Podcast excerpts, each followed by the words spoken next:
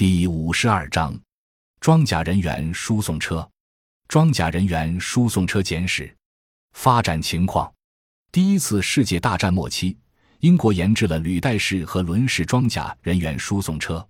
第一次世界大战后，美国和德国研制了半履带式装甲人员输送车。第二次世界大战初期，德国装甲师的步兵装备了装甲人员输送车。英、美。加拿大和日本等国军队也相继装备。当时的装甲人员输送车顶部大多为敞开式或半敞开式。装甲人员输送车的出现，显著提高了步兵的机动能力。第二次世界大战后，装甲人员输送车得到迅速发展，许多国家把装备这种车的数量作为衡量陆军机械化程度的标志之一。二十世纪六十年代以来。各国又将装甲人员输送车增设小型单人炮塔或指挥塔，安装小口径机关炮，采用全自动传动装置和性能良好的悬挂装置。为适应现代核武器条件下的作战，又将车体改为全密闭式结构，以增加车辆的整体防护性能和三防的能力。二十世纪七十年代以来，许多国家还着重发展了轮式装甲人员输送车。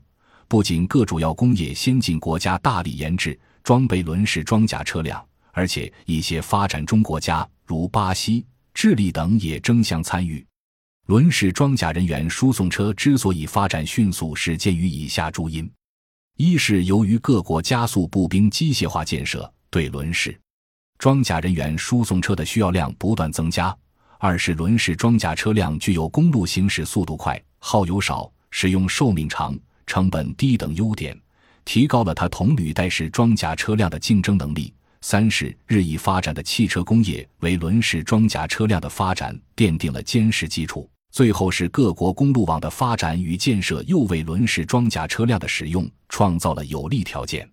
中国于一九五八年开始研制代号为 U 五三幺的履带式装甲人员输送车，于一九六三年装备部队，定名为六十三式履带式装甲人员输送车。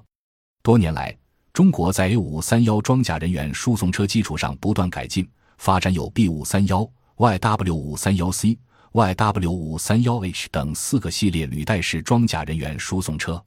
二十世纪八十年代以来，又将 A 五三幺装甲人员输送车发展成拥有三十多个品种的履带式装甲车组。装甲人员输送车装备量大，适应性强。